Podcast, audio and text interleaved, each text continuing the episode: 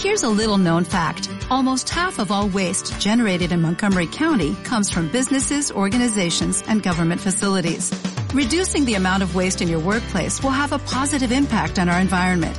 It can also save you money on your disposal costs. Reducing waste and recycling at your business is easy to do and is the law in Montgomery County. Make it your business to recycle right. Learn more at montgomerycountymd.gov slash recycle right or call 311. ¿Quieres mejorar los resultados de tus campañas de publicidad en Facebook? Tener resultados en Facebook y en la publicidad en su plataforma son dos conceptos que van íntimamente relacionados. Por ello, es muy importante crear campañas de publicidad bien optimizadas. En el vídeo de hoy te voy a hablar de cómo puedes obtener más de tus campañas de publicidad en Facebook.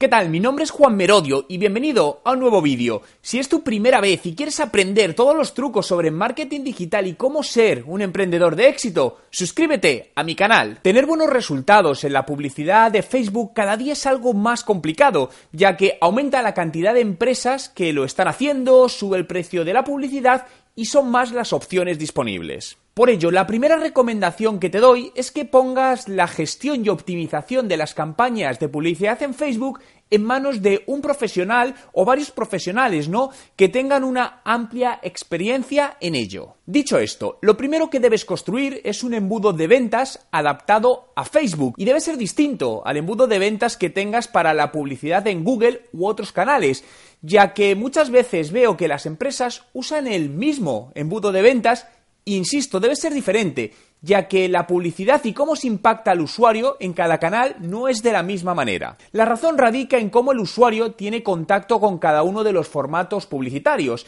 En el caso de Google suele haber una intención de compra, puesto que está buscando algo concreto en un buscador y tú le muestras ese anuncio, mientras que en Facebook no está buscando nada en concreto, sino que se encuentra directamente con esa publicidad, ¿no? Con tu anuncio, por lo que no hay o no tiene por qué haber, mejor dicho, una intención de compra, lo que nos debe llevar a establecer estrategias diferentes para cada canal.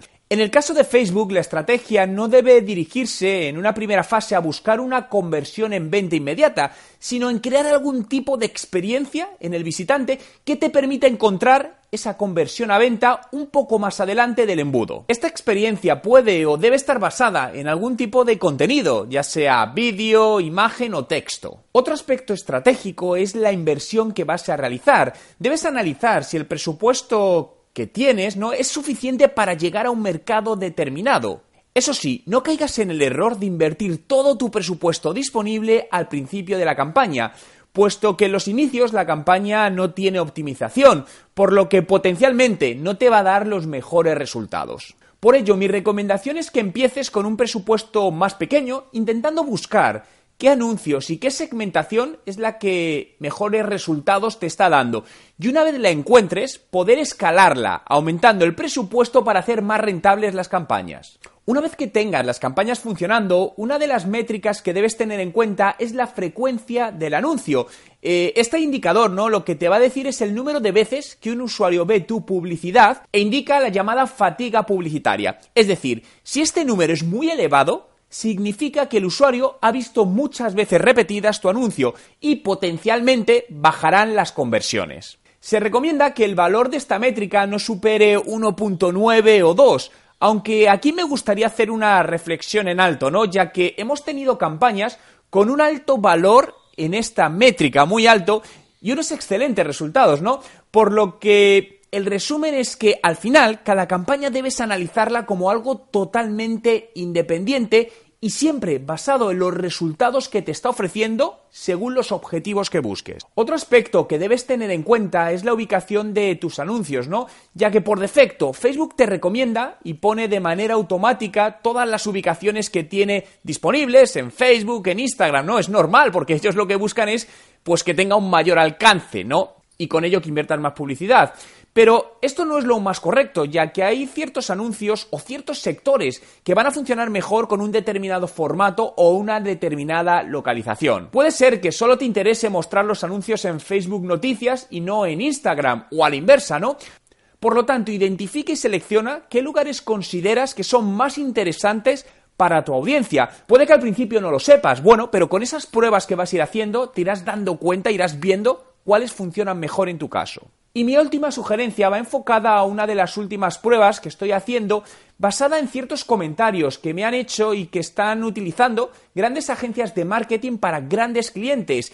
Y es, en lugar de segmentar tu audiencia para grupos más pequeños y muy segmentados, haz una prueba con un grupo más grande demográficamente hablando, en volumen, ¿no? Te hablo por encima del millón o dos millones de personas y deja al propio algoritmo de Facebook que empiece a aprender y a optimizar las conversiones de manera automática. Puesto que Facebook, al tener cada día más datos de los usuarios y ser capaz de cruzar más información a tiempo real que nosotros como personas, puede ofrecernos unas conversiones mejores en estas grandes audiencias. Empieza probando esta serie de acciones que te he comentado y date un periodo de prueba de unos meses, ¿no? Y comprueba si han mejorado tus resultados en las últimas campañas de publicidad en Facebook.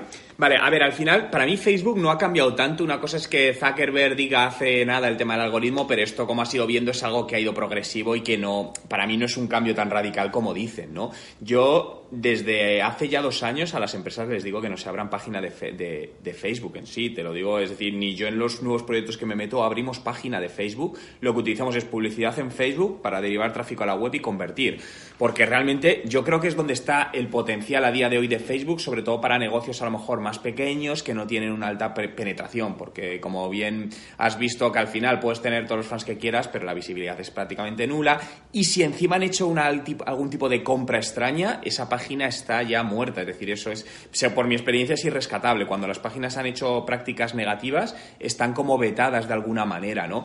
Pero yo, para mí Facebook es un canal buenísimo, sigue siendo un canal muy potente, porque realmente, además, al público al que es un público que no es muy joven, a ver, no muy joven, me refiero, no son adolescentes ni teenagers, pero al final hablamos de gente probablemente por encima de 30 años, 35, que su red social principal Facebook y Instagram, que al final, pues bueno, son, son los mismos, ¿no? A mí el Pixel me parece, no, eh, vamos, yo lo utilizo mucho porque realmente te permite hacer muchas segmentaciones, sobre todo de cara a remarketing. A mí es lo que más interesante me parece, porque si sabes al final poner los pixels en distintos sitios para hacer remarketing mucho más personalizado, pues cuando alguien se queda en el carrito de compra en tal zona, o cuando alguien va a tal página, o simplemente para ir haciendo audiencias de personas que visitan y no te han convertido en eso. Y luego, yo soy, yo sigo apostando mucho por Facebook porque sigue siendo potente. En cinco años lo mismo no lo es, pero a día de hoy sigue siendo un canal con una publicidad, para mí, la que mejor rentabilidad da, sin lugar a dudas. Y además tiene dos canales súper potentes. Uno, bueno, Instagram, que, yo creo que para ti es un canal muy interesante también. Eh, eh, WhatsApp, no lo perdamos de vista, que acaba de poner hace nada WhatsApp for Business y al final eh, ahí va a hacer algo, va a hacer algún tipo de integración que no sabemos, pero algo va, a hacer, ¿sabes? Y yo, yo mi, pero estas son ideas mías, ¿eh? Yo creo que al final va, en algún momento va a permitir hacer algún tipo de remarketing con WhatsApp alineado con Facebook y todo esto. Estoy convencido porque tiene que monetizar WhatsApp de alguna manera. Y tiene una, es decir, tú imagínate poder hacer remarketing de alguna manera en, en, en WhatsApp con lo que, entonces, yo por eso haría, haría utilizaría los píxeles de conversión, aunque a lo mejor a día de hoy no esté sacando partido, pero sí lo metería en ciertos sitios para ir creando esas audiencias por si sucede algo de esto. Algo que puedes a lo mejor aprovechar con el pixel y se está empezando a desarrollar, no sé si habéis jugado con ellos, es la parte de Facebook Messenger y la parte de publicidad de, de ads de Facebook Messenger. Está funcionando muy bien, es relativamente nuevo, pero nos permite, joder, te permite tener un contacto directo. Mucha gente usa Facebook Messenger y al final poder comunicarte con un posible cliente a través de Facebook Messenger o ponerle en su bandeja de entrada de Facebook Messenger destacado al principio una publicidad pues es muy bueno, ¿no? De cara a branding. Ya sé que aquí es complicado medir una conversión porque al final venden a través de terceros, obviamente pues no puedes vincularlo con ninguna venta, en todo caso con leads, pero es la única, la única opción. Pero eso puede ser algo interesante. Segmentar por, por dispositivos móviles, ¿no? Si a lo mejor tenéis detectado que la audiencia a la que van ellos es público, yo que sé, que maneja más dispositivos Apple que Android, pues puedes hacer segmentaciones de ese tipo muy interesantes. Eso está bien sobre todo porque al final, a ver, dependiendo del mercado, etcétera, ¿no? Realmente es algo que es habitual, es decir, esto no es nuevo. El año pasado, si, si miras en, no el año pasado, años anteriores, en el mes de enero, sucedió lo mismo, fueron caídas y luego fue una remontada. Al final, las criptomonedas es un producto súper especulativo que como no está regulado produce estas oscilaciones tan bestiales si lo comparamos pues con el mercado, por ejemplo, de bolsa de, de bolsa, que es un poco más, más estable en ese sentido, ¿no? Realmente hay mucha eh, hay criptomoneda buena, hay mucha estafa alrededor y todo esto produce pues al final esta fuerte especulación y estas oscilaciones tan bestiales. Ha venido para quedarse y ha venido por, por una bueno pues una situación económica muy que, al, que a la mayoría de usuarios no les ha gustado, pero realmente creo que no se van a quedar ni mucho menos. Hay más de 1.400 criptomonedas de, ahora mismo en funcionamiento, ¿no?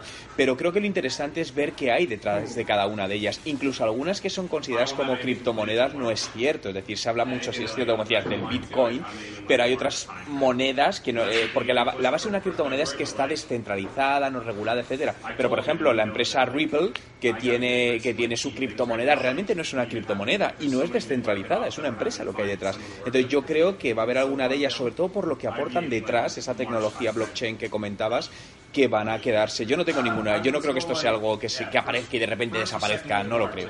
Sí, pero es un poco eh, contradictorio. Es decir, estoy viendo que ciertos bancos están diciendo que van a lanzar sus criptomonedas. Eso es totalmente absurdo. Es decir, una criptomoneda, volvemos a lo mismo, la esencia es que está descentralizada y es como un escape a la situación que hay pasada por muchos bancos, eh, leyes que, que, permiten a los bancos eh, recapitalizarse con el dinero de sus clientes. Entonces, realmente dudo que muchos usuarios inviertan en una moneda de un banco. Yo no lo haría, ni mucho menos. ¿eh? Y estamos viendo también cómo empresas privadas están lanzando sus monedas, sus ICOs. Hace poco fue la empresa Kodak con una criptomoneda para, para el mundo de los fotógrafos. ¿no?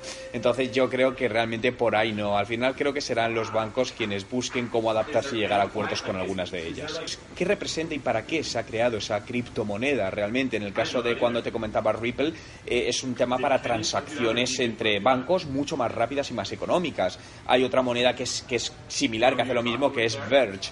Pero luego tenemos monedas que van para el mundo, por ejemplo, Dentacoin, que es una menos conocida, que va para el mundo de los dentistas. Ethereum, con su tecnología blockchain, que al final es para contratos privados, que esa es una de las mayores desarrollos que veo. Es decir, al final que, que, la seguridad, por ejemplo, de la firma de un contrato no esté supeditada a una persona física, en este caso ponemos el nombre de un notario, que es altamente susceptible en muchos aspectos. Yo creo que estamos en una muy primera fase, ¿no? Esto que se dice early adopters, donde realmente creo que esto va a causar la siguiente gran revolución después de Internet, ¿no? Esto es una, obviamente es una opinión eh, personal.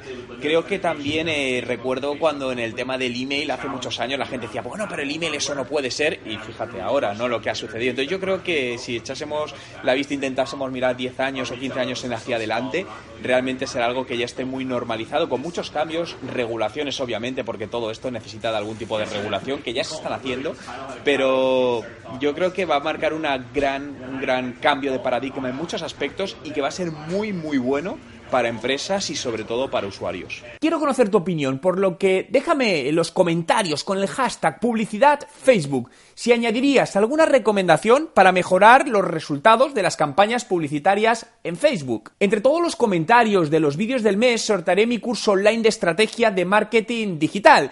Si te ha gustado este vídeo y quieres que siga haciendo más vídeos, suscríbete a mi canal. Y si quieres descargarte gratuitamente mi último ebook, te dejo el enlace en la descripción del vídeo.